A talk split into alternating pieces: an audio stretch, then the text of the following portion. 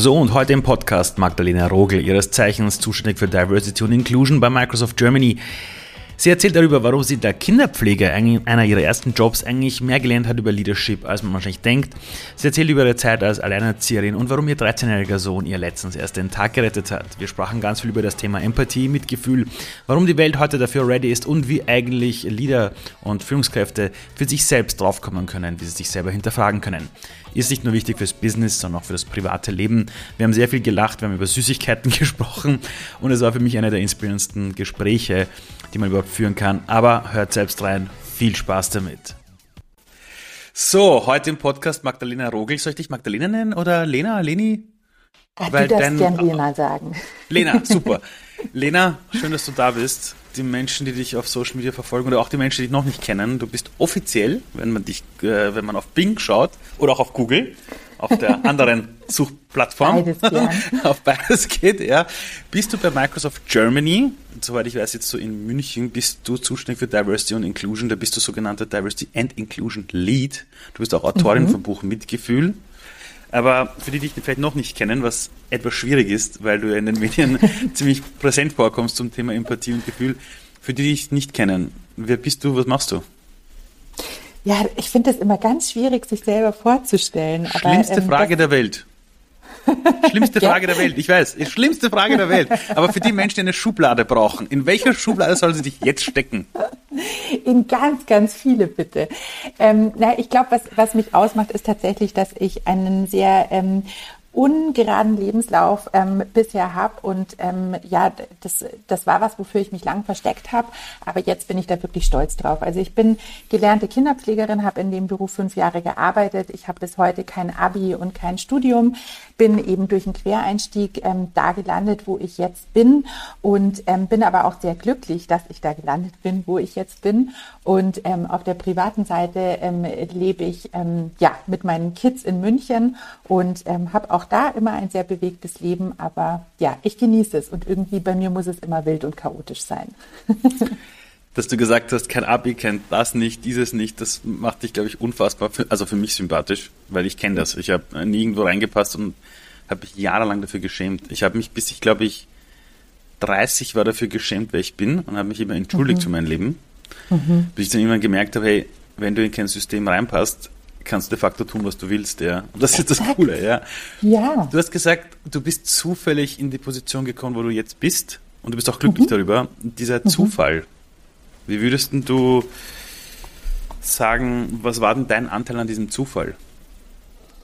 Mm, ja, natürlich schon viel. Also ich, ich glaube, es ist auch gefährlich, wenn wir in das Narrativ rutschen, dass uns Dinge ähm, so passiert sind und dass wir halt Glück hatten. Das ist ja auch oft was, was tatsächlich vor allem Frauen ähm, erzählen, ja mal, ich habe halt Glück gehabt und ähm, so und so ist es passiert. Ähm, ich, ich würde tatsächlich sagen, ich habe überhaupt kein Glück gehabt, sondern ich habe großes Unglück gehabt erstmal, ähm, weil warum das Ganze so entstanden ist oder ähm, auch der, der Anstoß dazu war, dass ich mit Mitte 20 alleinerziehend war mit zwei kleinen Kindern in München als Kinderpflegerin. Und ähm, das in Kombination ist einfach was, was ähm, echt schwierig funktioniert. Und ähm, für mich war das damals wirklich schlimm, weil ich einerseits natürlich ganz große Existenzängste hatte, weil ich wusste, München, eine der teuersten Städte in Deutschland, ähm, mit dem Gehalt einer Kinderpflegerin, leider sind die sozialen Berufe eben viel zu schlecht bezahlt. Und ähm, das war einerseits was, was mir viel Angst gemacht hat. Und auf der anderen Seite ähm, war Kinderpflegerin oder mit Kindern zu arbeiten immer mein Traum. Und ähm, ich habe also auch so meine, mein, einen Teil meiner Existenz irgendwie aufgeben müssen ähm, und das war sehr schwierig für mich. Aber im Nachhinein gesehen, glaube ich, war es ganz wichtig, dass ich an diesem Punkt war, weil ich irgendwo nichts mehr zu verlieren hatte. Und ähm, ich weiß, du kannst es auch nachvollziehen, weil du warst ja auch schon mal in so einer Situation in deinem Leben, wahrscheinlich nicht nur einmal. Und für mich war das damals ganz wichtig, ähm, weil ich einfach keine Angst mehr hatte, weil ich wusste, okay, es, es kann eigentlich eh nicht schwieriger werden. Und deshalb habe ich dann damals den Quereinstieg ähm, in die Medienbranche gemacht, äh, später dann in die Kommunikationsbranche und bin dann eben vor sieben Jahren bei Microsoft gelandet. Und ähm, ich hätte mir das nie vorstellen können, aber wenn ich mir das jetzt so anschaue, wo ich bin und was ich mache, bin ich total glücklich darüber. Ein kleiner Seitschwenker, du hast vor einigen Tagen auf LinkedIn ein sehr erfolgreiches Posting gemacht zum Thema Model, mhm. Coach and Care. Das sind mhm. quasi die Säulen des Leadership-Ansatzes bei Microsoft. Das sind doch auch die Ansätze, die man in einem Kindergarten braucht, oder? Also ich habe selbst eine Tochter und ähm, das Wichtigste ist, ein Vorbild zu sein, also ihr mhm. eine Art Modell abzugeben, wie man leben kann, auch wenn mein Weg vielleicht der falsche ist, aber sie kopiert mhm. mich sowieso. Das zweite ist, äh, sie zu entwickeln wie ein Coach, also sie, sie auch ja. ihnen, ihr zu auch erlauben, ihre eigenen Fehler zu machen und nicht immer alles vorwegzunehmen. Und das dritte ist natürlich Care, mhm. also für den Raum ja. zu sorgen. So. Mhm. Und das Interessante ist, in meinem Job sagen die Leute immer, wie kann es sein, dass du mit Führungskräften arbeitest oder mit, oder, oder mit Unternehmen und auf der anderen Seite mit Kindern. Und ich sage immer, das ist dasselbe und die Leute lachen drüber. Mhm, Aber mhm. das ist ja dasselbe. Absolut, total. Und das ist echt ganz, ganz spannend, was du sagst. Ähm, du hast ja vorher auch schon gesagt, du, du, du schämst dich nicht mehr dafür. Und bei mir ist es auch so, dass ich mich überhaupt nicht mehr dafür schäme, sondern dass ich sehr, sehr stolz darauf bin, was ich eben für einen Background habe und dass ich eben ähm, diese, diese pädagogische Ausbildung auch habe. Weil wie du sagst, äh, Model Coach Care, das ist was, was man bei Kindern ganz enorm braucht. Und ähm, vor allem auch das Thema Leadership. Überleg mal, also äh, du, du weißt es selber, wie es ist, wenn man in einem Kindergarten ist und so eine Gruppe von Kindern hat, von ganz vielen unterschiedlichen Persönlichkeiten. Jedes Kind will gerade was anderes. Und ähm, das eine weint, das andere ähm, ist gerade ganz hibbelig und so weiter. Du musst ja auch ganz viel Leadership vorleben. Es geht ja darum, eben auch den Kindern zu zeigen, hey, ich bin da, ich mache hier die Ansagen und trotzdem bin ich ganz lieb liebevoll und empathisch mit euch. Und das ist es für mich auch, was eine moderne Führungskraft ausstrahlen muss. Also einerseits diese Stärke, diese Klarheit, aber andererseits eben auch, dass ich bin für euch da und ihr könnt mir auch vertrauen. Und ähm, das, als, als ich für mich an diesem Punkt war, wo ich gesagt habe, hey, ich muss das überhaupt nicht verstecken, was ich gelernt habe, sondern das ist ein riesengroßes Geschenk. Ähm, das hat für mich ganz, ganz viel verändert im Umgang ähm, mit Mitarbeitenden, aber vor allem auch, ähm, was mein eigenes Selbstbewusstsein im wahrsten Sinne des Wortes betrifft. Was sind die Dinge, die dich aktuell beschäftigen? Also was ist das, was die Lena Rogel aktuell beschäftigt? Ganz sicher, Empathie ist ein riesengroßer Punkt. Ich glaube einfach diese, vor allem diese Multikrisenzeit, in der wir uns jetzt gerade befinden, ähm, ist extrem herausfordernd. Also eben ähm, die Pandemie, ähm, Kriege, ähm, Revolutionen ähm, in, in verschiedenen Ländern ähm, die Inflation, die einfach auch vielen Menschen ähm, gerade hier einfach große Angst macht und die Energiekrise, ganz viele Themen eben, die zusammenkommen. Und diese Multikrisen sind, glaube ich, was, was gerade viele Menschen sehr mh, mm, sehr viel Angst macht und ähm, viele Menschen auch sehr beunruhigt. Und ich glaube, gerade in Phasen wie diesen ist Empathie enorm wichtig, dass wir eben Verständnis füreinander haben und dass wir versuchen, ähm, voneinander zu lernen und auch die jeweilige Perspektive einzunehmen. Und das ist natürlich für mich auch äh, für meine Arbeit ähm, im Bereich Diversity und Inclusion enorm wichtig, weil ich glaube, Empathie ist die absolute Grundlage dafür, dass wir wirklich ähm, Inklusion leben und dass wir nicht nur darüber sprechen, dass es nicht nur ein Buzzword bleibt, was gerade cool ist ähm, und mit dem man gerade vielleicht viel gewinnen kann, sondern dass es wirklich was ist, was wir umsetzen können. Und da ist es für mich eben ganz wichtig zu verstehen, wie fühlt sich eine Person, ähm, wenn sie diskriminiert wird? Wie fühlt sich eine Person, wenn sie ausgeschlossen ist? Ähm, warum hat eine Person vielleicht eine ganz andere Perspektive als ich? Und genauso auch, warum hat eine Person noch nicht verstanden, warum Diversity wichtig ist? Und diese Personen nicht zu verurteilen, sondern empathisch auf die zuzugehen, mit ihnen zu sprechen, zu fragen, was, was hält dich denn davon ab? Wovor hast du vielleicht Angst? Warum glaubst du, dass es kein Thema ist? Und ich glaube, das ist ein ganz wichtiger Punkt, dass wir eben keine äh, Mauern bauen, sondern dass wir gegenseitig immer wieder Brücken bauen, auch wenn die andere Seite noch so schwierig erscheint. Was du gerade beschreibst, ist ja ein Gegenpol zu dem, was ich aktuell so wahrnehme, dass man eben sagt, die alten weißen Männer zum Beispiel. Mhm. Und ich denke mir das mal, wäre ich geboren als einer dieser weißen Männer damals mit dem Belohnungssystem der damaligen Welt, ja. wer würde garantieren, dass ich nicht genauso agieren würde, weil mir mhm. natürlich die Welt damals gesagt hat, du musst so sein, um gesehen zu werden, oder? Mhm. Mhm. Also, Absolut. also ich, und, und, und ich finde, die, die Diskussionsdebatte aktuell ist äh, ganz stark dieses, wir, also ich habe das Gefühl, wir erhöhen uns aktuell in der Diversity-Debatte immer über andere mhm. und glauben, wir würden es anders machen und es stimmt aus unserer jetzigen Lebenssituation, mit unseren Erfahrungen, mit all den Höhen und Tiefen, die wir erlebt haben, haben wir einen anderen Zugang. Nur, wer sind wir zu glauben, dass eine andere Person dumm ist, weil sie mhm. nichts anderes tut, als für sich zu versuchen, ein gelungenes Leben zu haben. Wie gehst du mit damit um, mit dieser Diskrepanz da draußen, wenn du das so siehst, aber wahrscheinlich der Großteil der Leute das noch nicht so sieht? Ja, ja. Du, du sprichst mir aus dem Herzen. Also ich finde gerade eben diese, diese Thematik der alten weißen Männer, das ist echt schwierig, weil ähm, wir brauchen genau diese alten weißen Männer, um die Veränderung auch anzustoßen. Und ähm, ich hatte mal ein sehr, sehr interessantes Gespräch vor einigen Jahren ähm, mit einem Manager, der zu mir kam und meinte so, ja Lena, was kann ich denn dafür, dass ich ein alter weißer Mann bin? Und natürlich kann er nichts dafür. Ähm, genauso wenig wie du und ich ähm, was dafür können, ähm, als, als wer wir geboren sind und auf dieser Welt sind. Und ich glaube, das ist ganz wichtig, diese Perspektive auch einzunehmen. Und ich habe eben lang mit ihm gesprochen, weil er sich davon immer sehr angegriffen gefühlt hat und da, dadurch aber auch so eine Antipathie ähm, gegenüber Diversity entwickelt hat. Und ähm, ich habe dann eben auch gesagt, hey, ähm, lustigerweise hieß er Thomas. Wir haben ja immer das Thomas-Phänomen bei den Vorständen. Ja, ja. Ich weiß nicht, ob es das in Österreich auch gibt. Aber, ah, in Österreich, ähm, aber, aber in Deutschland fällt es mir sehr stark auf. Ja, das stimmt. Ja, ja, ja genau. Ähm, und dann habe ich auch gesagt, nein, Thomas, äh, du, du musst dich und sollst dich natürlich nicht dafür schämen, dass du ein alter weißer Mann bist. Aber es ist ganz wichtig, sich der eigenen Privilegien bewusst zu werden. Und für mich ist einfach klar, dass jedes einzelne Privileg mit einer Verantwortung kommt, mit der Verantwortung eben auch sich dafür einzusetzen, dass noch mehr Menschen auch ähm, solche Privilegien genießen dürfen. Und genauso ist es ein Privileg, so wie du es gerade beschrieben hast, wie du und ich, dass wir uns ähm, relativ intensiv mit Diversity und Inclusion beschäftigen und relativ viel darüber wissen. Das ist ein Privileg, weil viele Menschen haben vielleicht einfach nicht den Zugang zu der Bildung, haben vielleicht nicht den Zugang zu den Informationen und haben auch nicht die Erfahrungen machen können, die wir gemacht haben, die sicher nicht immer gut waren, aber die uns geholfen haben, ganz viele Dinge zu verstehen.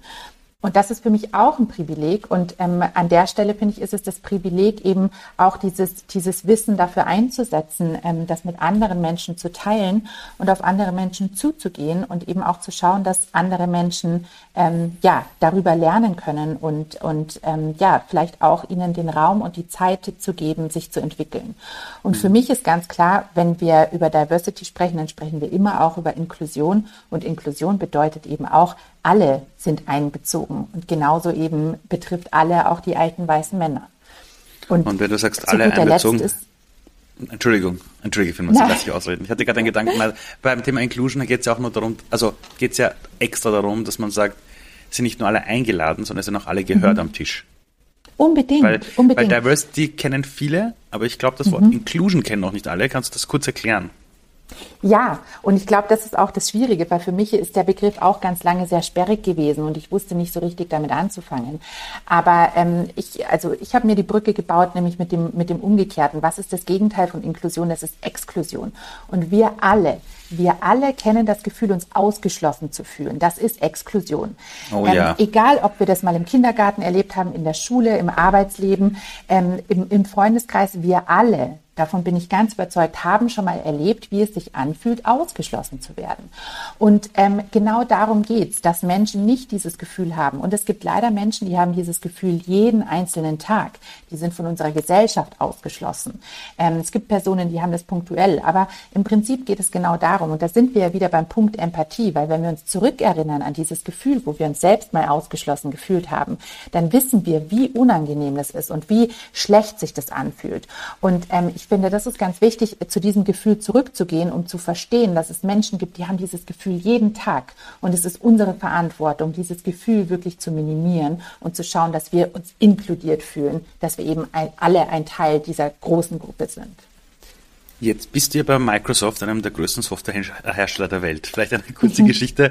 Als ich damals meine Ausbildung gemacht habe zum, zu einem Softwareentwickler, also ich bin, ich bin, ich bin Softwareentwickler, ich habe das gelernt mhm. und auch später auch studiert. Als ich noch in meiner Ausbildung war, habe ich mich mal beworben bei Microsoft in Österreich, wurde sogar, kam sogar zum Interview.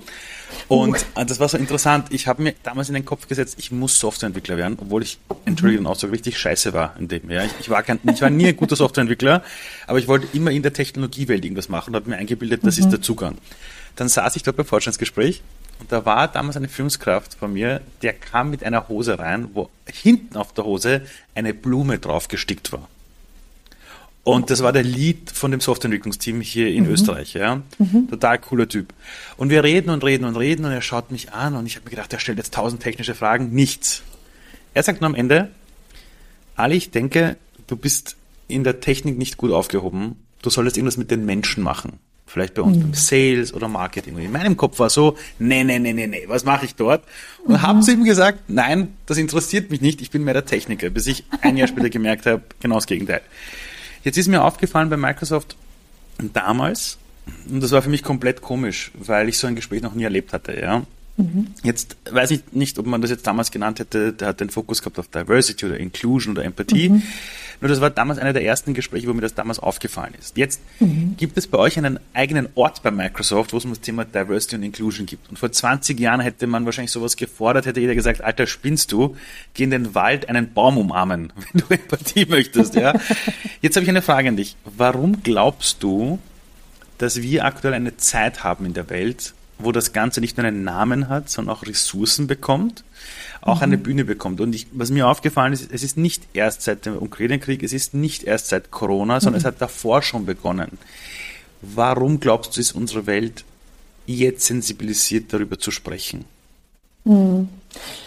Ich glaube, da spielt ganz, ganz viel mit rein. Ähm, also erstmal finde ich die Story total schön, die du erzählst, ähm, weil, weil das natürlich sehr äh, irgendwie auch dafür spricht und auch in, ja interessant, wie, ähm, wie Menschen einen manchmal sehen, wenn man selbst noch gar nicht sehen kann. Das ist mir auch schon ganz oft passiert.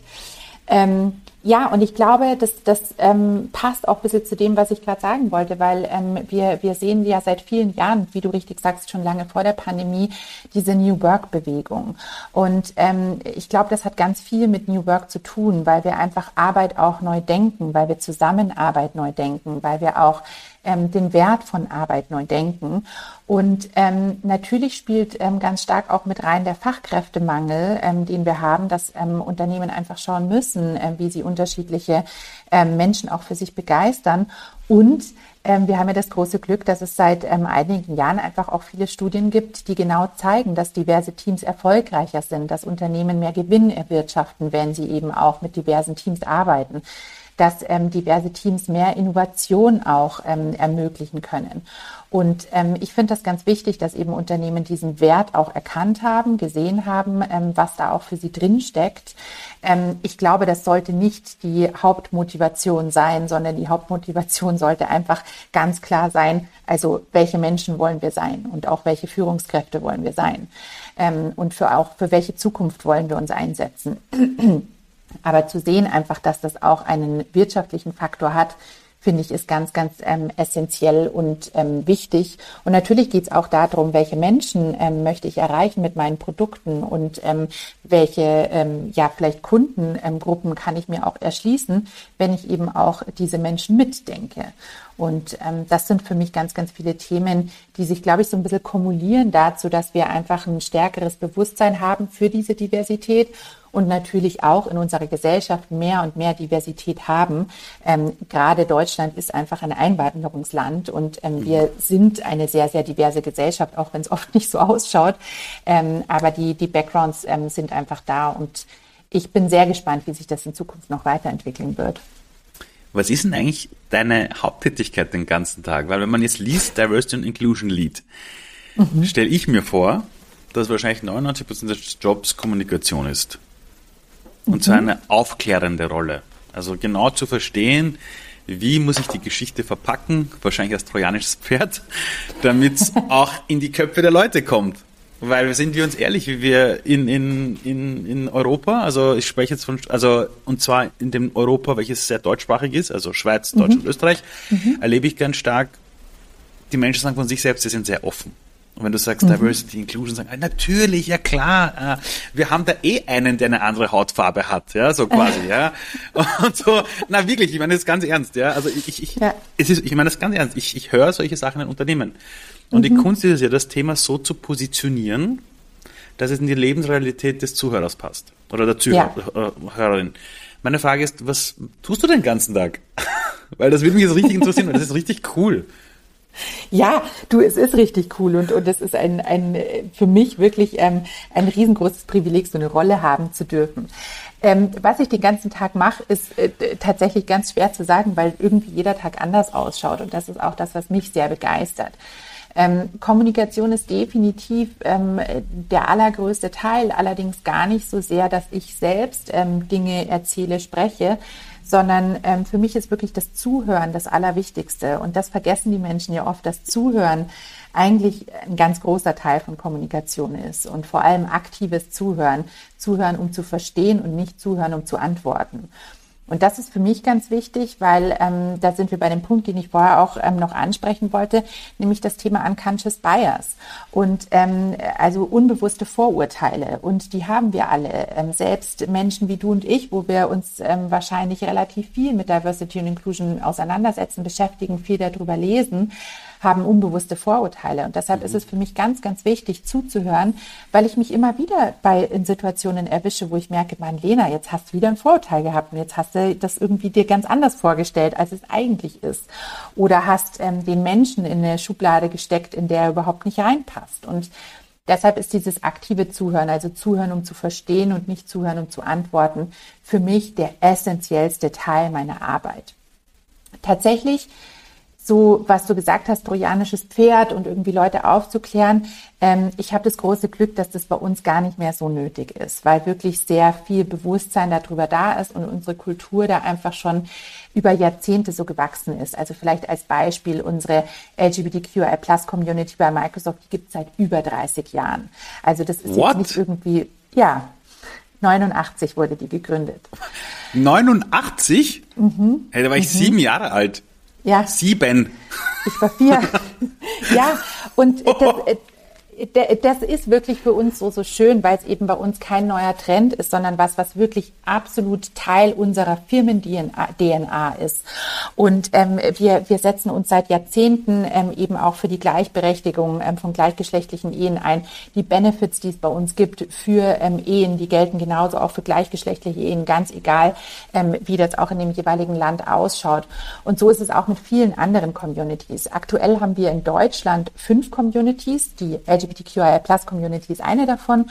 Zusätzlich gibt es eine Disability Community, also ähm, die sich mit äh, dem Thema Menschen mit Behinderung befasst, eine Women's Community, eine Families Community und da finde ich ganz spannend, dass wir Family eben sehr breit denken. Also Family geht nicht nur um Eltern und Kinder, sondern es geht einfach um Familie im Allgemeinen und Familie muss nicht immer eine Blutsverwandtschaft sein. Nee. Ähm, und das, das kann einfach sein Menschen, um die ich mich kümmern möchte, die Teil meines Lebens sind.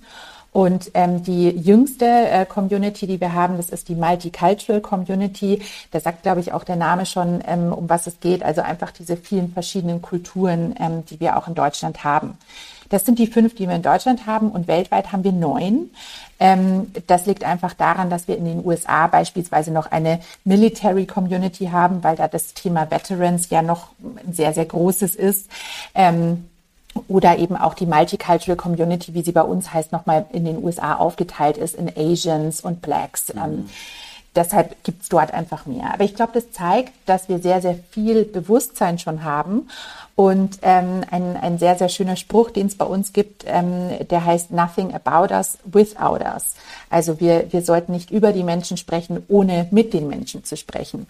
Und deshalb bin ich als ähm, Diversity and Inclusion Lead sehr, sehr dankbar, dass ich diese Communities habe, weil ich eben von denen lernen kann und ähm, eben auch äh, immer wieder nachfragen kann, was beschäftigt euch, was braucht ihr, was geht gerade bei euch vor, ähm, welche Ressourcen fehlen euch, welche Ressourcen helfen euch, ähm, wo müssen wir mit der Geschäftsführung sprechen, ähm, auf welchen Events äh, wollen wir vertreten sein. Und das ist für mich ganz toll, dass ich das eben nie alleine entscheide und entscheiden muss, sondern dass ich wirklich Menschen habe aus diesen vielen verschiedenen Communities, von denen ich lernen kann. Weil das ist für mich ganz wichtig. Ich bin nie Expertin in Diversity und Inclusion. Ich habe das Glück, dass ich das hauptberuflich mache und mich den ganzen Tag damit beschäftigen kann, aber ich werde nie alles darüber wissen und deshalb brauche ich diese Menschen um mich herum. Musst du deinem Job, wenn du so viele Menschen mit involvierst, wenn du zuhörst, die Basis von all dem ist ja eine Geduld, die es schaffen muss, die innere Stimme zu unterdrücken, die sofort eine Antwort geben will. Mhm. Oder wenn ich mir jetzt von außen jetzt natürlich nur dein Leben ansehe, du kannst mich gern korrigieren, aber ich gehe davon aus, dass du ein extrem hohes Tempo fahren kannst. sehr viele Dinge gleichzeitig bedenkst und eigentlich mhm. schon fünf Schritte weiter bist. Nur mhm. du bist in einem Themenfeld, wo Zuhören voraussetzt, sich selber kontrollieren zu können. Mhm. Wie schaffst du es, die Geduld in dein Leben zu bringen? Genau. ich meine das jetzt ganz ernst. Wie, wie ja. hast du das hinbekommen? Ist das etwas, was erst mit den Jahren kam? Konntest du das immer schon kontrollieren? Wie gehst du da mit dir selber um? Hm, ja, ist ein ganz wichtiger Punkt. Ähm, ich glaube, das ist tatsächlich was, was ich gelernt habe und was ich auch immer noch lernen muss. Und es gibt Phasen, in denen gelingt mir das besser und Phasen, in denen ist es herausfordernder. Ähm, ich bin generell, glaube ich, ein sehr, ähm, ja, auch impulsiver Mensch. Wie du sagst, ich habe ein hohes Tempo und ich will auch schnell Dinge verändern und, und will schnell Schritte vorangehen. Und ich muss mich immer wieder daran erinnern und auch immer wieder ähm, mich selbst zurücknehmen. Aber ich habe wirklich dieses Reflektieren sehr stark gelernt, ähm, tatsächlich auch schon in der Ausbildung als Kinderpflegerin, weil das ähm, ein ganz fester Anker ist, die Reflexion immer wieder. Und ähm, in der Arbeit mit Kindern muss man unglaublich geduldig sein, du weißt es. Also da kann man noch so impulsiv yes. sein und noch so viel wollen. Ähm, man, man muss immer wieder geduldig sein. Und das, das ist für mich wirklich schön, dass ich das lernen konnte, aber ähm, ich muss es immer weiter lernen und ich muss mich auch immer wieder daran erinnern und ähm, versuche wirklich auch immer wieder in meinem Kopf mir auch zu sagen, so Lena, hör erst mal zu und warte erst mal ab. Und manchmal schreibe ich mir dann Sachen auf, damit ich es nicht vergesse, was ich vielleicht sagen will, aber mhm. versuche wirklich erst mal zuzuhören oder nochmal nachzufragen. Und auch dieses Nachfragen ist ja ein Teil von einem aktiven Zuhören. Also auch nochmal vielleicht zu wiederholen, ich habe das jetzt so und so verstanden. Ist das richtig so? Weil nur weil ich so verstanden habe, heißt es nicht, dass die Person das auch so gesagt hat. Und das war mhm. für mich auch ganz wichtig, das zu lernen, immer wieder auch zu schauen, sind wir auf dem gleichen Level, damit ich nicht losrenne und vielleicht irgendein Projekt aufbaue und die Person dann sagt, du Lena, ähm, so habe ich das überhaupt nicht gemeint. Und was mir vielleicht so ganz konkret als Beispiel wirklich sehr dabei hilft, ist einerseits, dass ich ähm, seit vielen, vielen Jahren ähm, für mich Journaling mache. Also mein, man könnte auch sagen, mhm. Tagebuch schreiben. Ich schreibe jetzt nicht ähm, irgendwie äh, mehrere Seiten, sondern ich mache das wirklich sehr, sehr knapp, dass ich für mich einfach versuche, mich morgens hinzusetzen und zu reflektieren, wie war der letzte Tag, was ist mir für heute wichtig, wofür bin ich dankbar, auf was will ich mich fokussieren. Und ich versuche auch wirklich jeden Tag Yoga zu machen. Ähm, auch das ist was, wofür ich, worüber ich wahrscheinlich vor vielen Jahren noch gelacht hätte, dass ich mal Yoga mache, weil ich eigentlich eben immer so ein schnell, schnell Mensch bin und immer in Bewegung und so weiter. Aber ich habe gemerkt, dass ich genau deshalb das brauche, dass ich ähm, mich selbst auch einfach dazu disziplinieren muss und dass ich das üben muss, bewusst zu atmen, bewusst auch meinen Körper zu spüren, langsam zu machen, ähm, nicht immer schnell, schnell, sondern wirklich auch ähm, zu lernen, im Hier und Jetzt zu sein. Machen wir eine Zeitreise. Wir beide mhm. reisen jetzt zurück ähm, und landen bei der Lena im Alter von 14 Jahren. Mhm. Wer wollte die Lena damals werden oder sein? Oder war sie eh happy mit dem, wer sie ist? Wie hat deren Zukunft ausgesehen für die 14-jährige Lena? Also tatsächlich war die gar nicht happy. Ähm, ich habe eine ganz, ganz schwierige Kindheit gehabt. Ähm, meine Kindheit war sehr, sehr von ähm, Gewalt geprägt. Und ähm, ich glaube, deshalb habe ich auch schon so früh für mich diesen Wunsch ähm, entwickelt, äh, mit Kindern zu arbeiten. Und ähm, jetzt kann ich das ganz gut reflektieren. Das konnte ich natürlich mit 14 noch nicht, wenn wir auf der Zeitreise sind. Ähm, ich weiß einfach, dass ich Kindern das geben wollte, was ich selbst nie hatte. Und das war für mich immer so ein ganz, ganz großer Antrieb. Und ähm, das ist es bis heute auch einfach, dass ich die, dass ich die Welt, so pathetisch wie das klingt, dass ich die Welt zu einem besseren Ort machen möchte. Und ähm, diesen Antrieb habe ich definitiv mit 14 schon gehabt. Und ähm, ich war in dem Alter auch schon sehr, sehr engagiert in sozialen ähm, Projekten. Ich war ähm, in der Schule unglaublich schlecht, ganz, ganz schlecht, habe mich immer so von Jahr zu Jahr gehangelt. Aber ähm, ich war tatsächlich ähm, mit 14, wenn ich mich richtig erinnere, war ich Schülersprecherin gerade und habe ganz viel eben Schulveranstaltungen organisiert und da irgendwie soziale Projekte. Und das ist spannend, wenn ich da zurückschaue, weil ich eigentlich zu der Zeit schon vieles von dem gemacht habe, was mich auch heute antreibt. Und ähm, ja, ich, ich finde es ganz, ganz interessant ähm, zu sehen, wie, wie eine Entwicklung sich eigentlich schon sehr früh abzeichnet, man das aber zu dem Zeitpunkt einfach noch gar nicht so für sich sehen und wahrnehmen kann. Und warum ich dich frage, ist nämlich, würdest du sagen, du bist die erwachsene Person geworden, die du dir als Kind gewünscht hättest, in deinem Umfeld zu haben? Ja, definitiv. Also weil, das ist für mich echt schön. Weil, weißt du, ähm, ich habe mal vor zehn Jahren eine Plattform gegründet namens Watcher Do. Das war eine Berufsorientierungsplattform mhm. für Kinder und da sind mittlerweile fast 8000 Menschen interviewt worden. Und die ersten mhm. 200 Interviews, glaube ich, habe ich irgendwie selbst gemacht. Und was mir in meinem Leben, auch jetzt in meinem Job auffällt, sei es jetzt Führungskräfte oder andere Erwachsene, die, die irgendwie Dinge tun, wo sie die Sinnhaftigkeit verbunden haben mit ihren Talenten das, und wirklich für etwas stehen, also ich nenne es einfach Menschen, die zufrieden sind mit dem, wo mhm. sie sind, so fast 100 Prozent sind das Menschen, die zu dem Erwachsenen geworden sind, den sie sich als Kind in ihrem Umfeld gewünscht hätten, mhm. der da ist für sie. Mhm. Und, und deshalb brauche ich das auch alles, weil ähm, irgendwo muss ja diese Energie auch herkommen, diesen Wandel der Welt durchzugehen. Und du hast erzählt, du hast, glaube ich, zwei Kinder. Mhm. Wenn ich die jetzt treffen würde und dann frage, hey, wie ist denn eure Mutter so drauf? Oder, oder erzählt mir ein bisschen was über die. Was würden die über dich sagen, glaubst du? die, die wenn sie jetzt gerade keinen schlechten Tag haben, wenn sie jetzt gerade keinen schlechten Tag haben ja, und ihr nicht gerade gestritten habt oder so, was würden die, glaubst du, über dich sagen? Also tatsächlich das Erste, was sicher kommen würde, und das, glaube ich, zeichnet uns auch aus, dass wir eine Familie mit sehr viel Humor sind ähm, und sehr viel Ironie, weil als erstes würden sie ganz sicher sagen, oh, die Mama ist voll der Boomer. Ähm, ich erkläre ihnen immer, dass ich rein generationell gesprochen gar keine Boomerin bin, aber für genau. sie bin ich natürlich eine Boomerin. Ähm, nein, aber ich glaube, sie würden, sie würden definitiv sagen, dass ich ähm, ein sehr liebevoller Mensch bin, ähm, dass ich ähm, sehr klare Regeln habe und auch das hat für mich viel mit Liebe zu tun. Ähm, ich glaube, Menschen ähm, verwechseln das oft, ähm, dass Regeln mit, mit Strenge zu tun haben. Ähm, aber für mich sind Regeln einfach auch was, was Sicherheit gibt. Weil wenn ich weiß, dass das ist mein Rahmen, dann gibt mir das auch Sicherheit. Wahrscheinlich würden sie auch über mich sagen, dass ich ähm, immer sehr, sehr viel mache und manchmal vielleicht auch ein bisschen zu viel mache. Ähm, aber ja, ich, ich glaube, wir haben echt ein ganz tolles Verhältnis miteinander. Und ich hatte gestern so einen Moment, wo ich auch ähm, ja so kurz vorm Weinen war aus ganz vielen Gründen Überforderung, ähm, Dankbarkeit und so weiter, weil ähm, mir ist mir ist hier mor gestern Morgen mein ähm, Kaffee runtergefallen und wirklich so über die komplette Küche und so schön auch in die Schubladen reingelaufen.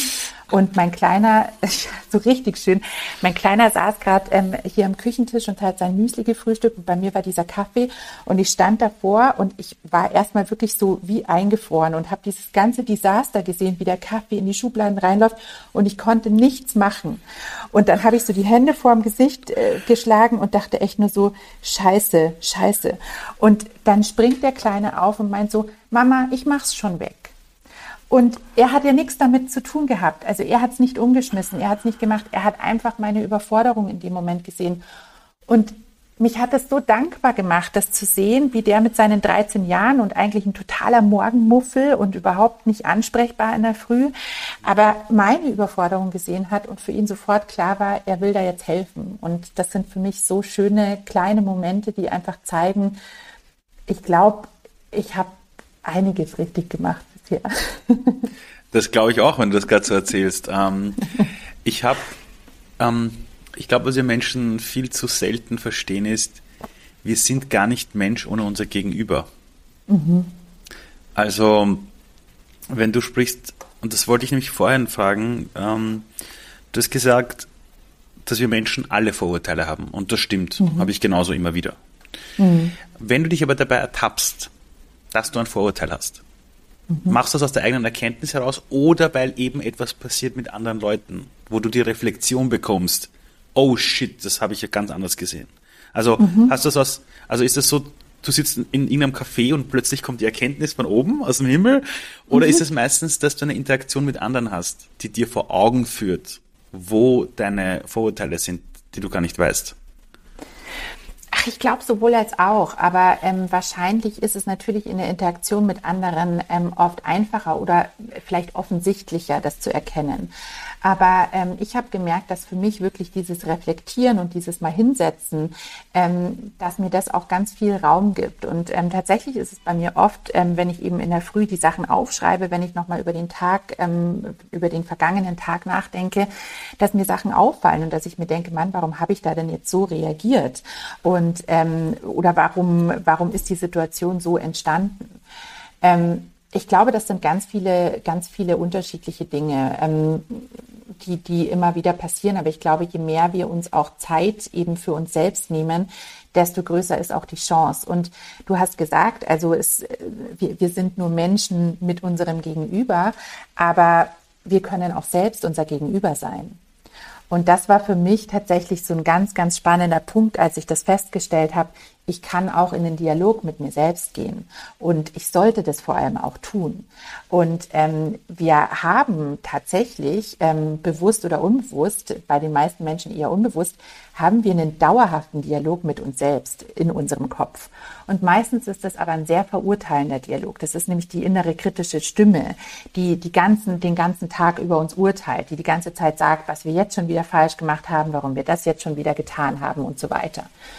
Und ich glaube, ähm, für mich war wirklich so ein ganz, ganz ähm, wichtiger Punkt in meinem Leben, als ich erstmal verstanden habe, dass ich diese innere kritische Stimme habe und wirklich mal zugehört habe, was ich den ganzen Tag zu mir sage und wie unfair und urteilend ich oft über mich selbst spreche, wie ich nie mit einer Freundin sprechen würde. Und dann für mich aber auch den Schritt zu machen und zu sagen, hey, ich bin der wichtigste Mensch in meinem Leben. Und das ist, das ist eine Aussage, die für viele sehr, sehr egoistisch klingt. Aber mit niemandem haben wir so eine lange Beziehung wie mit uns selbst. Und ähm, dann für mich zu verstehen, ich will nicht mein Leben lang eine schlechte Beziehung zu mir selbst haben und schlecht über mich selbst sprechen, urteilend über mich selbst sprechen, sondern ich will empathisch mit mir selbst sprechen, was nicht heißt, dass ich immer alles gut finden muss, was ich tue und dass ich immer mein, mein eigener irgendwie Fan bin, aber dass ich vielleicht mit mir so spreche, wie ich auch mit einer Freundin sprechen würde, dass ich mir selbst auch einen Rat gebe, dass ich auch, wenn ich einen Fehler mache, nicht sofort urteile, sondern überlege, wie könnte ich es das nächste Mal besser machen? Und das war für mich tatsächlich eine ganz, ganz große Veränderung, das zu verstehen. Natürlich klappt es nicht jeden Tag. Ich habe auch Tage, an denen ich sehr zurückfalle in alte Muster. Aber zu verstehen, dass eben mein Gegenüber ich auch selbst bin und dass das die Beziehung ist, die ich mein Leben lang haben werde, das war für mich ein ganz, ganz wichtiger Schritt. Im Bereich der positiven Psychologie spricht man oft von dem inneren Richter, von dem Judge, mhm. den wir alle in uns haben. Mhm. Und wo wir irgendwann lernen müssen, das auch zu umarmen. Es ist ähm, eine Frage, die ich manchmal Führungskräften stelle ähm, im One-to-One, -One, ist, ich frage sie, liebst du dich selbst? Mhm. Und ich hatte letztens erst so eine Gruppe, äh, wo ich so, glaube ich, da waren so 20 Führungskräfte, das war bei der WU Executive Academy, wo viele mhm. Leute aus Mittelmanagement sich weiterbilden und da habe ich eine Runde gefragt, liebt mhm. ihr euch selbst? Und eine Person hat Ja gesagt. Eine. Ja. Alle anderen waren so, ja, aber. Mhm. Und dann sage ich immer, habt ihr Kinder zum Beispiel? Liebst du deine Kinder? Dann sagen sie, ja, ja klar liebe ich meine Kinder. Ja. Sage ich, ja gut, aber, aber was ist bei dir selbst? Ja. Und das ist so interessant, weil ich glaube, also wenn man diese Reflexion nicht hat, wie hart man mit sich selbst ins Gericht manchmal mhm. geht, übersieht man auch, dass in den Augenblicken, wo ich mit mir selber hart ins Gericht gehe, bin ich mhm. viel härter auch zu anderen. Mhm. Manchmal, manchmal. Ja, ich glaube, das ist wichtig für Führungskräfte, diese Sachen zu lernen. Jetzt bist du in einer Leadership-Position, jetzt wirst du natürlich oft eingeladen, auch als Sprecherin, du bist ja auch Keynote-Speakerin, du wirst oft äh, auch geholt als jemand, der wirklich Meinung bildet und war wirklich bei großen Magazinen auch. Was glaubst du ist das, was Führungskräfte jetzt als neuen Skill sich wirklich aneignen sollten. Also natürlich haben wir so diese Stichworte Empathie, ja, wir haben ähm, das Thema Vorurteile, aber wie geht man das alles an als Führungskraft, wenn man sagt, ich möchte mich dem stellen? Wie gehe ich das an? Mhm. Also ich glaube, was wirklich ganz, ganz essentiell ist, und es klingt wahnsinnig banal, aber es ist das Selbstbewusstsein. Und wahrscheinlich würden viele Führungskräfte oder mehr Führungskräfte würden wahrscheinlich sagen, dass sie selbstbewusst sind, als auf die Frage, wie du sagst, ob sie sich selbst lieben, das zu sagen. Ähm, ich glaube, das Problem ist aber, dass das Wort Selbstbewusstsein bei uns im Sprachgebrauch eine falsche Konnotation hat. Weil wenn wir über Selbstbewusstsein sprechen, dann meinen wir oft ähm, jemand, der sehr mutig ist, der ein starkes Auftreten mhm. hat. Aber was dieses Wort eigentlich ja beschreibt, wenn wir es uns ganz genau anschauen, ist ein Bewusstsein über uns selbst zu haben. Und das ist für mich essentiell für Führungskräfte. Und da spielt ja alles rein, über was wir auch jetzt ähm, schon gesprochen haben. Also wirklich eben auch zu schauen, was ist mein innerer Judge, mein innerer Kritiker? Wie spreche ich mit mir selbst? Wie gehe ich mit mir selbst auch um? Ähm, wie reagiere ich in Situationen? Wie empathisch bin ich mit anderen, aber auch mit mir selbst? Und ähm, ich glaube, dieses Bewusstsein über uns selbst ist der allerwichtigste und erste Schritt, um dann eben auch reflektieren zu können und um dann ähm, vielleicht auch eine Veränderung anzustoßen, weil ich kann ja nur was verändern, ähm, über das ich nicht bewusst bin. Wenn ich, wenn ich nicht kein Bewusstsein darüber habe, dann kann ich es nicht verändern. Und wenn ich mich eben selbst auch verändern will, wenn ich mich selbst weiterentwickeln will, dann brauche ich dieses Selbstbewusstsein, aber wirklich im wahrsten Sinne des Wortes. Und ich glaube, das ist extrem schwer, weil wir gerade in unserer Businesswelt oft sehr, sehr extern orientiert sind, ähm, sehr, wie wirken wir auf andere, wie sichtbar sind wir, ähm, wie sieht unser Netzwerk aus, ähm, wie stellen wir uns dar ähm, und viel zu wenig eben wirklich mal in uns selbst reinschauen. Wie schaffst du es, dass du nicht abhebst? Was meine ich damit? Was meine ich damit? Ähm, du erzählst gerade die Geschichte von deiner Kindheit, mhm. die du dir wahrscheinlich in deiner Kindheit anders gewünscht hättest. Nur das war die Basis Klar. dafür, die Person zu werden, die du heute bist und auch so fürsorglich mhm. zu sein und zu verstehen. Ich glaube ganz ehrlich, ich glaube ganz ehrlich, in einem Konzern eine Position zu haben im Bereich Diversity und Inclusion, glaube ich, kann man nicht machen, wenn man nicht auf der anderen Seite gestanden ist mhm. und weiß, wie das Gefühl ist, wenn man nicht gesehen wird, nicht gehört wird, vielleicht nicht Kind sein kann. Glaube ich persönlich. Ich glaube, du mhm. musst außerhalb von dem Ganzen sein und dann lernst du die Spielregeln in der heutigen Wirtschaft, um dann dort was zu verändern. Also ich jetzt nur so ein kleiner Ausflug dazu, ja.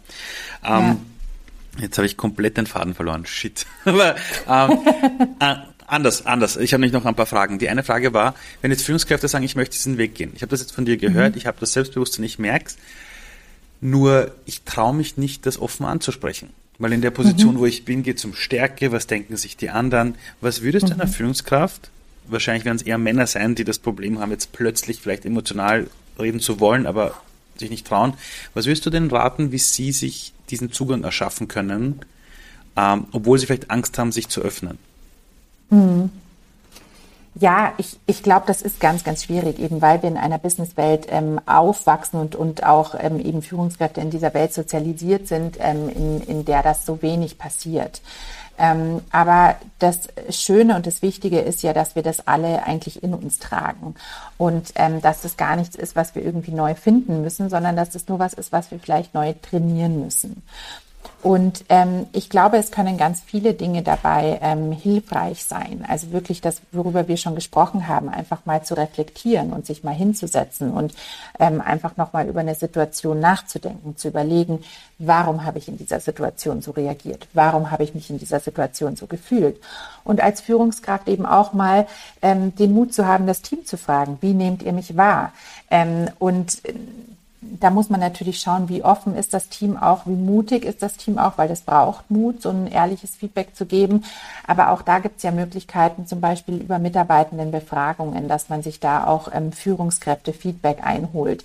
Das passiert bei uns zum Beispiel regelmäßig ähm, und ähm, ja schon fast automatisiert und ist ganz, ganz wichtig, um eben auch ähm, als Führungskraft zu sehen, wie werde ich wahrgenommen und welche Punkte ähm, sind vielleicht für mich Punkte, wo ich Entwicklungspotenzial habe, ähm, wo ich, wo ich drauf schauen muss. Und was, was für mich äh, extrem hilfreich immer wieder ist, ist zum Beispiel meine eigenen Werte immer wieder zu hinterfragen und zu definieren. Und da gibt es mittlerweile auch ganz einfache Online-Tools, die man machen kann, wo man sich wirklich in ein paar Minuten durchklicken kann und einfach mal schauen kann, was sind denn meine Werte? Und das klingt auch erstmal so einfach und so banal. Und wenn man diese Werte sieht, dann sagt man auf den ersten Blick, ja klar, es ist mir alles wichtig. Aber ähm, alles ist halt auch dann irgendwo nichts. Und ähm, es ist wichtig, Prioritäten zu haben und auch für sich so einen Kompass zu haben. Und für mich sind Werte wirklich ein ganz starker Kompass im Arbeiten und ähm, für sich selbst dann eben vielleicht die drei Werte zu definieren, die einen wirklich ausmachen und ähm, die wirklich für einen persönlich am wichtigsten sind. Ähm, das, das kann definitiv so ein Kompass sein. Und ich habe übrigens deine Frage nicht vergessen, die du, wo du gerade den Faden ich verloren hast. Ich nämlich auch nicht. Das ist mir gerade eingefallen und ich habe es gerade hingeschrieben. Wollte ich mich fragen, wie schaffst du es nicht abzuheben? Also, also wie schaffst ja. du es für dich, einen Space zu haben, wo du dann nicht vielleicht lauter Ja-Sager hast oder Ja-Sagerinnen, ja. sondern dass du schaffst, dir einfach bewusst zu werden, hey, ich bin die Lena, ja, äh, und ich will mir auch selber treu bleiben und verliere mich jetzt nicht in diesen ganzen Bubbles draußen. Wie schaffst ja. du es? Und mit Abheben meine ich das jetzt, ich finde es unfassbar schön zu sehen, dass du mit deiner Botschaft in diese Welt hinauskommst. Und ich wünsche dir noch viel mehr Reichweite.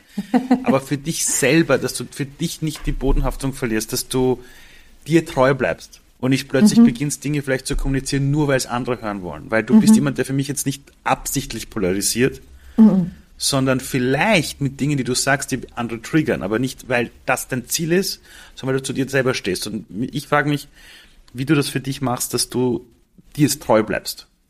Ja, ja. Ja, und das ist ja ganz, ganz wichtig. Und ich bin tatsächlich ähm, gerade nochmal auch, auch auf die Frage zurückgekommen, ähm, oder sie ist mir wieder in den Kopf gekommen, weil wir über Werte gesprochen haben. Und für mich ist ein ganz wichtiger Wert ähm, Hilfsbereitschaft und ein anderer meiner drei Werte ist Verantwortung. Und ähm, der dritte im Übrigen ist Empathie nur zur Vollständigkeit. Aber diese drei Werte helfen mir sehr, sehr stark, ähm, eben auch diesen Kompass zu haben. Und gerade Hilfsbereitschaft und Verantwortung, das sind die zwei Sachen, die mir, glaube ich, sehr stark helfen, nicht abzuheben. Ähm, ich arbeite am Wochenende sehr regelmäßig in einem Pflegeheim ähm, hier in München. Und das ist für mich was, was ganz, ganz essentiell ist und ähm, was, was mir sehr stark hilft, immer wieder mich zu erden und auch zu sehen, das ist das, was wirklich wichtig ist.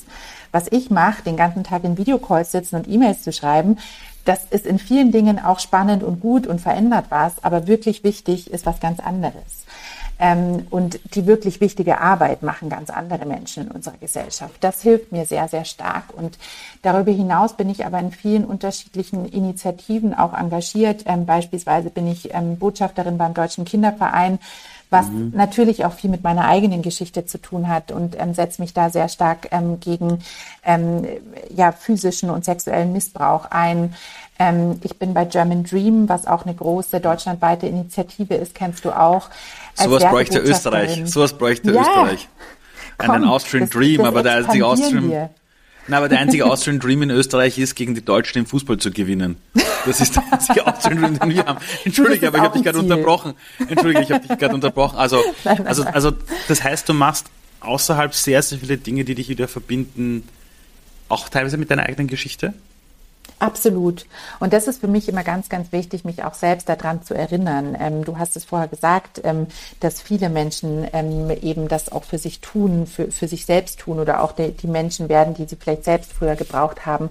Und das ist für mich ganz wichtig, mich immer wieder daran zu erinnern und ähm, eben aber auch immer wieder zu sehen, was, was wirklich wichtig ist und ähm, was unsere Gesellschaft auch zusammenhält und ähm, eben auch, welche Verantwortung wir alle haben als Teil dieser Gesellschaft. Und ganz klar, ich meine, da brauche ich dir nichts erzählen, Kinder halten einen auch sehr am Boden, weil wenn ich dann am Ende des Tages komme und dann kann ich noch die große Keynote gehalten haben oder auf einem Cover von der Zeitschrift zu sein, dann komme ich nach Hause und die Kinder sagen, okay, Boomer, und dann weiß ich, ich, ich kann alles lassen.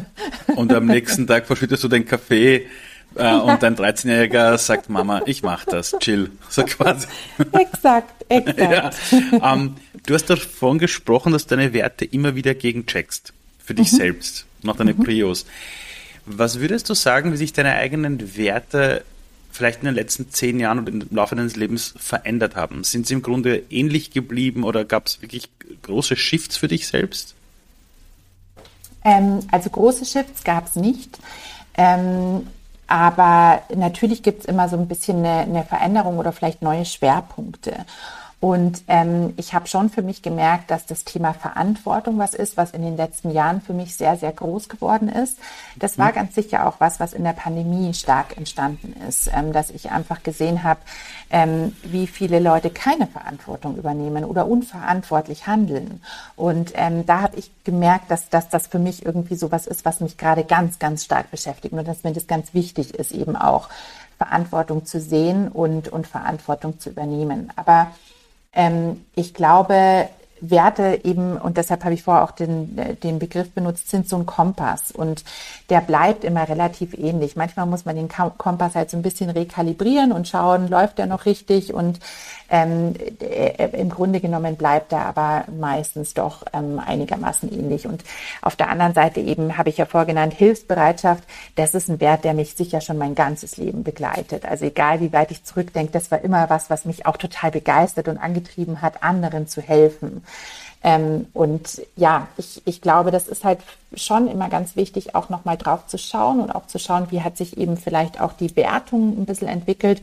Und ich mache das tatsächlich immer so zum Jahreswechsel, deshalb ist es jetzt auch einigermaßen frisch, dass ich mir die Zeit nehme, wie war denn das Jahr jetzt ähm, und äh, was, was aus diesem Jahr ist mir dann vielleicht besonders im Kopf geblieben, was aus diesem Jahr hätte ich gern anders gemacht und dann mache ich tatsächlich einfach den Online-Test mit dem mit den Wertefinder und ähm, schaue mir nochmal an, okay, wie, wie schaut's aus und ist die Priorisierung noch gleich oder hat sich die Gewichtung geändert? Der Wertefinder ist jetzt ein Online-Tool, das kann jeder verwenden. Oder brauche ich ein Microsoft Office-Abo? Nein, nein, um Gottes Willen. Nein, das ist tatsächlich keine Werbung versteckt. Ich kenne also eure Produkte. zumindest nicht für Microsoft. Also ich glaube, das, das kann ich an der Stelle sagen. Das ist von ein guter Plan und ein guter Plan ist auch so ein Journaling-Buch. Oh, die sind ja, ganz die sind toll, super. genau. Die sind super. Und die haben eben auf ihrer Webseite einen Wertefinder, ähm, wo man sich durchklicken kann. Und ich empfehle den immer wieder, weil ich das sehr einfach sehr cool. schön finde. Man kann das auch natürlich auf Papier machen, aber ähm, ich finde das ganz nett, sich da auf der Website durchzuklicken. Ja, das ist genial, das ist richtig cool. Sag mal, deine Kinder sagen äh, über dich, ähm, habe ich gehört heute, so dass deine Kinder über dich sagen, die Mama macht ab und zu ein bisschen zu viel. So. ja. Jetzt bist du in so vielen Fronten unterwegs. Du hast auch während der Corona-Krise, glaube ich, äh, während, äh, während des Ukraine-Kriegs, als der begonnen hat, äh, ähm, hast du, glaube ich, drei Flüchtlinge damals aufgenommen. Mhm. Ich glaube, drei waren es, ja. Das war auch mhm. ziemlich groß in den Medien. Ähm, jetzt hast du erzählt, dass du in der Früh Yoga machst und Journaling mhm. machst. Mhm. Ähm, reicht das aus, um dich selber nicht, um nicht manchmal diese Phasen zu haben, wo du sagst, shit, jetzt habe ich wieder mehr für andere gemacht als für mich selbst? Weil gerade Hilfsbereitschaft ist ja unfassbar schön. Also es, es zeigt ja auch die Gehirnforschung, dass wenn wir anderen helfen oder anderen schenken, ist es in unserem Gehirn, haben wir eine höhere Belohnung, als wenn mhm. wir beschenkt werden. Deshalb gibt es ja auch mhm. im Volksmund diesen Spruch, schenken ist seliger als, als quasi nehmen, ja, also geben ja. ist seliger als nehmen. Nur wenn dann noch alle um dich herumstehen und sagen, Lena, du bist so super, cool, dass du es machst, toll, wow, wow, wow, dann verliert man sich vielleicht in dem Ganzen sogar. Und dann irgendwann wacht man auf und sagt, ich kann nicht mehr. Mhm. Boah, ich bin leer. Mhm. Wie sorgst du dafür, dass du dich selber da nicht manchmal verlierst darin? Ja. Und auch für dich selber gut sorgst? Mhm. Ist es das Yoga, ist es das Journaling oder gibt es auch andere Themen, wie du das machst? Also sicher reicht nicht äh, Yoga und Journaling. Das wäre ja schön, wenn es so einfach wäre. Das wäre ähm, super. Ich glaube, da spielen, ich glaube, da spielen ganz, ganz viele Dinge rein. Also ähm, tatsächlich für mich war, war auch ganz wichtig zu verstehen, ähm, was auch beispielsweise Ernährung ausmacht. Und das klingt jetzt vielleicht für viele so weit hergeholt, aber ich habe ähm, für mein Buch auch viel dafür äh, darüber recherchiert, wie Emotionen bei uns im Körper entstehen und ähm, tatsächlich das Mikrobiom, also was bei uns im Darm ist, das ist ganz stark damit verbunden, wie auch unser Gehirn Emotionen reguliert und eben vielleicht dann auch Stress reguliert. Und das war für mich wirklich ganz wichtig, auch zu verstehen, ähm, wie stark ich auch ähm, darauf achten sollte, wie ich mich ernähre. Und das heißt nicht, dass ich jetzt hier irgendwie ähm, total streng bin und nur die besten Sachen. Ich, ich esse super gerne mal eine Packung Chips oder Schokolade. Aber Leute, schaut auf LinkedIn, sie postet Bilder von Süßigkeiten und bekommt dafür über 2000 Likes. Ja, also, also komplett konträr zu dem Healthy Movement, das wir gerade in der Welt so krass erleben. Ja. Ja, also ich, ich glaube, auch da sind wir wieder beim Thema Bewusstsein und eben ja. auch bewusst mal eine Tafel Schokolade zu essen. Hell yes, wenn es mir gut tut und wenn es mir Spaß macht. Aber eben auch im Alltag darauf zu achten, einfach regelmäßig zu essen und auch mir selbst was Gutes zu tun. Nichts anderes ist es ja, mir selbst wirklich was Gutes zu tun mit, mit dem, was ich eben ähm, auch esse. Und natürlich aber auch, ähm, wie du sagst, so das Thema Hilfsbereitschaft ist für mich was ganz Großes und ich merke es jedes Mal, wenn ich aus dem Pflegeheim nach Hause gehe, wie, wie gut es mir geht und wie viel besser es mir geht. Also es hat auch viel mit Self-Care zu tun, dass ich das mache und auch mit Erdung tatsächlich. Und ich habe das riesengroße Glück, dass ich ähm, einen großen Freundeskreis habe, ähm, Freundinnenkreis ähm, mit ganz vielen Menschen, die mich auch immer wieder erden und die auch immer wieder sagen, Lena, jetzt äh, komm mal runter oder wenn ich mich in irgendwas total reinsteige. Ähm, oder die eben auch einfach mir mal den Rücken frei halten. Und ich hatte das, ähm, für mich war das Ende des letzten Jahres privat sehr, sehr schwierig. Ähm, mit äh, einer ganz, ganz großen Krise verbunden, die sich auch länger irgendwie angekündigt hat. Und ich habe für mich gemerkt, ich kann einfach nicht mehr, ich schaff's nicht mehr. Und ähm, das ging so weit, dass ich meine eigene Buchpremiere absagen wollte, dass ich gesagt habe, ich, ich schaff's einfach nicht. Ich habe keine wow. Kraft, jetzt ähm, diese, dieses Buchrelease zu machen und da noch ein Event und da noch hinzugehen. Und dann haben meine beiden besten Freundinnen gesagt, so, wir kümmern uns jetzt und du fragst nie um Hilfe, ähm, aber wir helfen jetzt, auch wenn du nicht fragst ähm, und, und wir machen das jetzt. Und ich glaube, ähm, das, das ist für mich tatsächlich eines der größten Learnings aus dem letzten Jahr und das habe ich auch eben in der Reflexion so für mich aufgeschrieben, dass ich gelernt habe, dass ähm, es okay ist, Hilfe anzunehmen und dass ich keine Angst haben brauche, Hilfe anzunehmen. Und ich habe wirklich für mich festgestellt, ähm, jetzt mit Mitte, Ende 30, wie viel Angst ich mein ganzes Leben lang hatte, Hilfe anzunehmen. Und ähm, wie, wie sehr mich das auch immer wieder in meine Kindheit zurückversetzt hat, weil ich dachte, wenn ich um Hilfe frage, dann bin ich ja schwach. Wenn ich jemanden um Hilfe frage, dann zeigt es ja, ähm, dass ich es nicht alleine schaffe. Und ähm, das war für mich ganz, ganz wichtig und ein riesengroßes Learning, dass ich gemerkt habe, es hat nichts mit Schwäche zu tun, um Hilfe zu fragen. Wie würdest du deinen, in deinem Leben deinen, deinen eigenen Happy Place beschreiben? Was ist für dich der Platz oder der Ort, wo du sagst, da ist alles gut? Hm, das ist eine schöne Frage und auch eine schwierige Frage. Also grundsätzlich ist, ist für mich München ein absoluter Happy Place. Ich bin ähm, ein gebürtiges Münchner Kindel und für mich ist das einfach daheim. Und ähm, ich merke, dass, dass mir das immer ganz, ganz gut tut, hier zu sein. Aber ähm, was wirklich für mich was, ähm, was ganz Schönes und Wichtiges ist, ist, dass ich für mich in mir selbst mein Zuhause gefunden habe und mein Daheim gefunden habe. Und das ist so besonders und das ist so viel wert, weil ich eben nicht ständig ähm, nach irgendwas suchen muss oder nicht immer irgendwo hin muss oder irgendwas tun muss, sondern weil ich für mich gemerkt habe, da ist so viel in mir drin ähm, und da kann ich immer wieder hin und da kann ich jederzeit hin, egal wo ich gerade bin und egal was ich gerade mache. Und ähm, das gibt mir, glaube ich, auch ganz, ganz viel Stärke, dass ich weiß, ähm, das ist in mir drin und ähm, ich kann eben für mich der wichtigste Mensch in meinem Leben sein. Als du, du hast am Anfang erzählt, dass du früher mit Kindern gearbeitet hast. Ich glaube, mhm. ich die offizielle Berufsbezeichnung äh, ähm, war was? Kinderpflegerin, hast du es genannt? Kinderpflegerin, genau. Ja. ja. Wie lange ist denn das her? Äh, circa. Du, jetzt muss ich rechnen. Also äh, circa 15 Jahre. Okay, wie alt waren die Kinder damals im Schnitt? Ähm, die Kinder, mit denen ich gearbeitet habe? Ja, damals. Ähm, die waren zwischen 0 und 3, also ich habe immer mit den ganz Kleinen gearbeitet. Okay, jetzt sagen wir, die sind circa, ich spreche jetzt mal über die circa Dreijährigen. Ja? Ich sehe es bei mhm. meiner eigenen Tochter, die ist jetzt dreieinhalb, ja. aber ja. die hat sehr früh sehr viel gecheckt. Also sehr, sehr viel. Ja.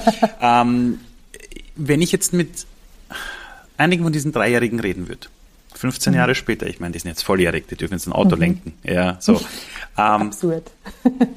wenn ich dich fragen würde, wie war denn das damals mit der Lena? Was würdest du dir wünschen, was die erzählen sollen, wie du damals auf sie gewirkt hast? Ich würde mir, ich würde mir wünschen, dass ich ihnen Geborgenheit gegeben habe. Das ist, glaube ich, für mich wirklich der ganz, ganz große Punkt.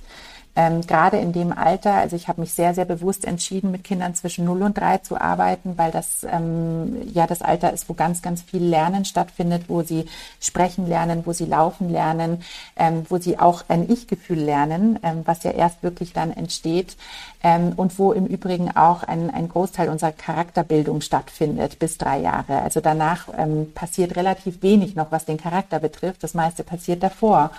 Und das war das, was mich immer so begeistert hat. Ähm, ja, und ich glaube, diese Geborgenheit zu geben und Geborgenheit heißt für mich eben auch ganz viel Sicherheit und ähm, tatsächlich auch wieder so dieser Punkt Selbstbewusstsein, also auch dieses Selbstvertrauen zu haben. Das ist in dem Alter ja ganz, ganz wichtig, Kinder immer wieder dazu ermutigen, du schaffst es, du kannst es und ich bin für dich da und ähm, ich glaube an dich.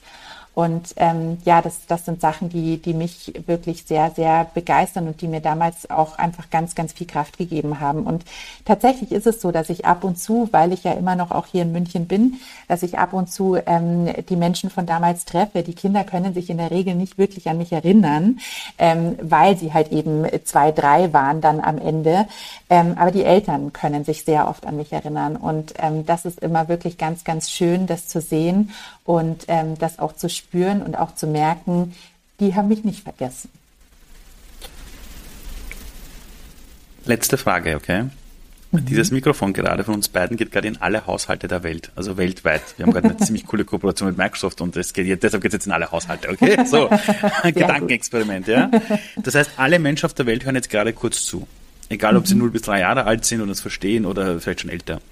Mhm. Was ist der eine Gedanke, wo du dir denkst, Leute, es wäre cool, wenn ihr ein paar Sekunden jetzt mal über diesen Gedanken mal nachdenkt. Was wäre mhm. dieser Gedanke, über den die Leute jetzt mal kurz nachdenken sollen?